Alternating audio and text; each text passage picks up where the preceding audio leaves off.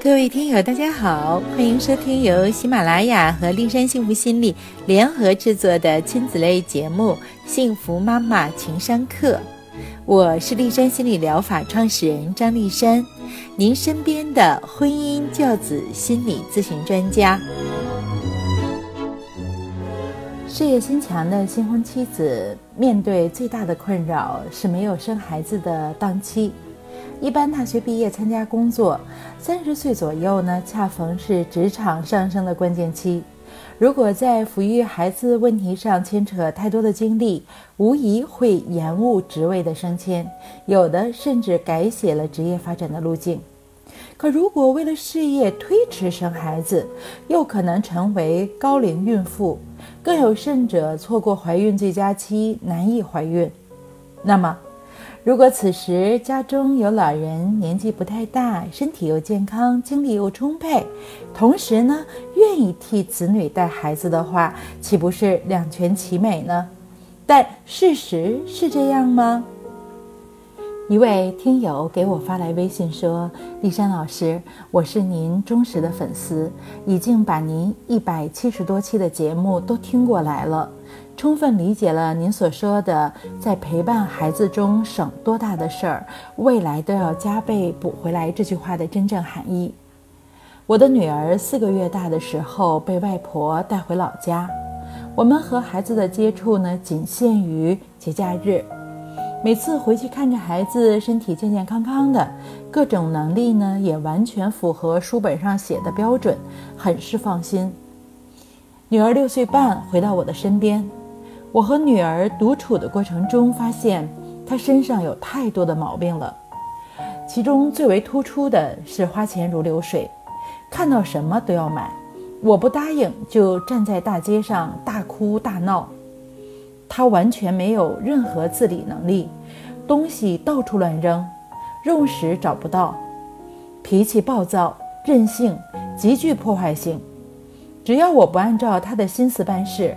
就说我根本不是他的亲妈，大声的诅咒我，吵着要回外婆家，甚至直接打电话给外婆告状，语气生硬的说：“管管你闺女，她又虐待我了。”外婆呢，则不分青红皂白，在电话里训斥我说我在孩子成长中没有付出艰辛，不懂得珍惜，责令我按孩子的意见办事儿，不然就把孩子给他送回去。面对母亲的这种态度，我往往就范。丽珊老师，我特别奇怪，我们姐妹小的时候，妈妈对我们要求特别严格，我们在她面前啊，可以说是胆战心惊的。她的严格使我们在学校、在单位都是好学生、好员工，这也是我当初放心把孩子交给她的原因。可结果。他在教育我孩子的问题上却毫无原则，孩子在学校也是问题频出，班主任总是找我去沟通，我非常狼狈，但又无从入手，夹在孩子和老人之间不知所措。早知道是这样的结果，无论多累，我当初都应该一个人带孩子。这个话题呀，我们要从两个方面来说。一是为什么有寄养经历的孩子和自己的母亲不亲；二是隔代教育存在怎样的弊端。首先呢，我们来回顾一下原生家庭这个概念。原生家庭呢，是指父母照料的孩子出生并成长的家。按照这个概念来说，一个人就应该有一个原生家庭。但是将孩子寄养他处，就无形中给孩子又增加了一个家。那么我们大家都能理解，在这个世界上没有两个家庭，他们无论在价值观、行为方式、情绪表达等等方面都是一样的。那么，于是就给孩子造成了这么样的一个麻烦：他到底要遵循哪个家的规则呢？有的孩子自我要求高，他就特别的着急。你们到底给我来一个标准答案？我应该遵循谁的？我应该听谁的？但是大多数的孩子呢，则会钻空子。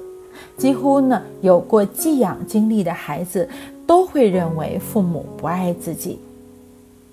那么又有一个问题来了，就是为什么对自己子女教育非常严格的外婆，在教育外孙这个问题上显得如此没有原则呢？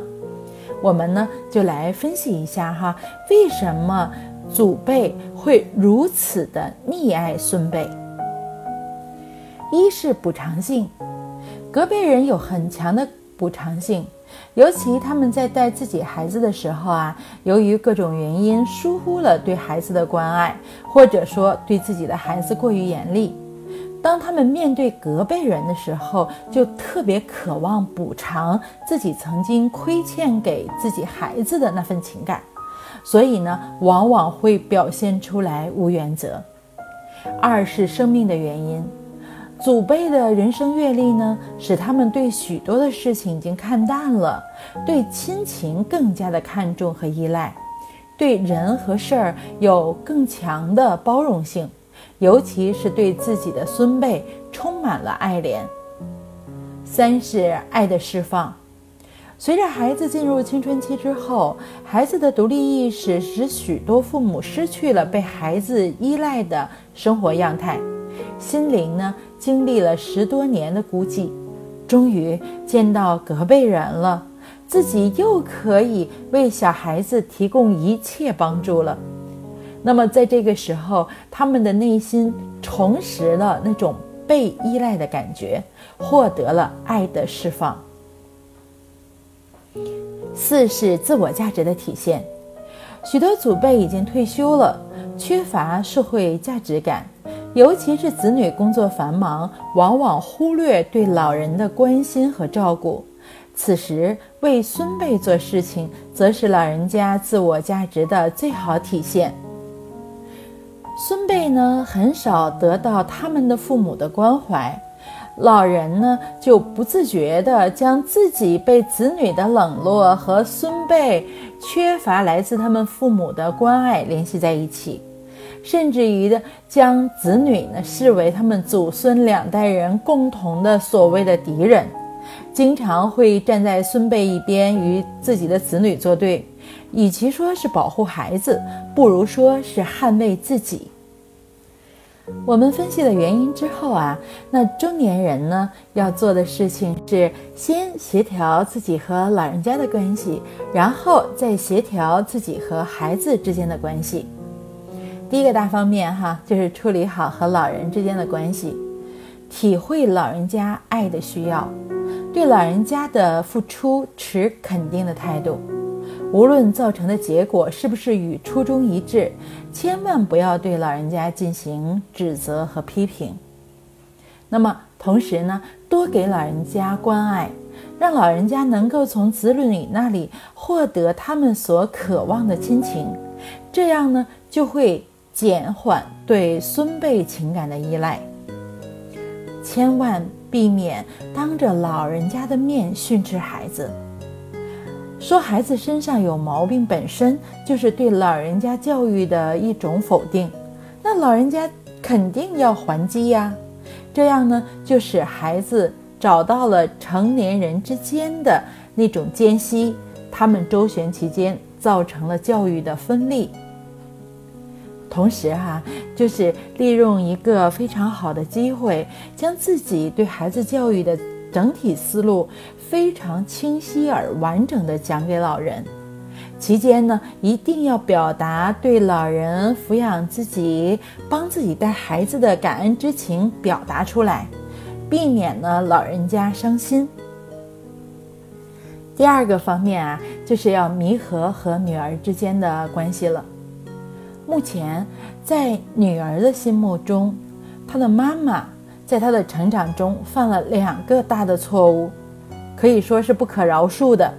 一是在她幼小的时候无情地把她扔给了外婆；二是当她已经习惯了和外婆相依为命时，那妈妈又无情地拆散了他们祖孙二人，把她带回了母亲的身边，并且呢。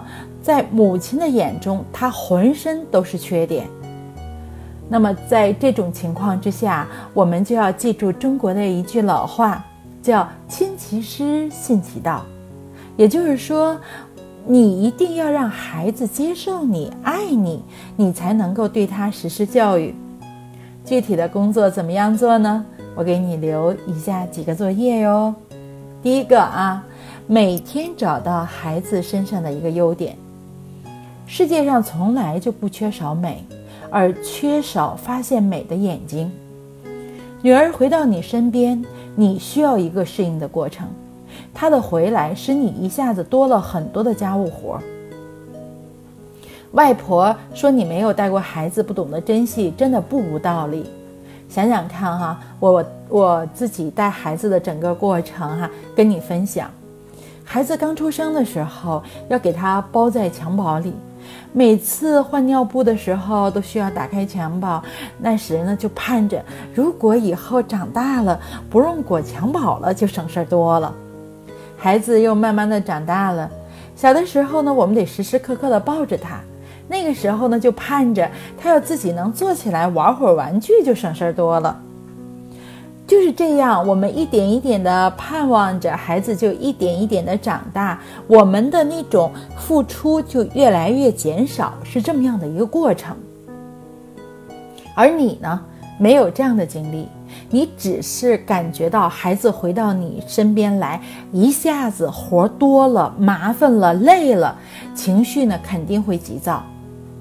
所以，无论你嘴上怎么说，你的表情肯定是不柔和的。这就使孩子感觉到你并不爱他。每天你都按我说的，要发现孩子的一个优点。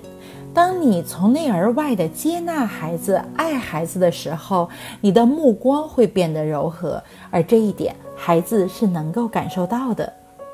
第二方面，抽出更多的时间陪伴孩子玩耍。孩子从外婆身边离开，本身就会有很多的惊恐。这个人会爱我吗？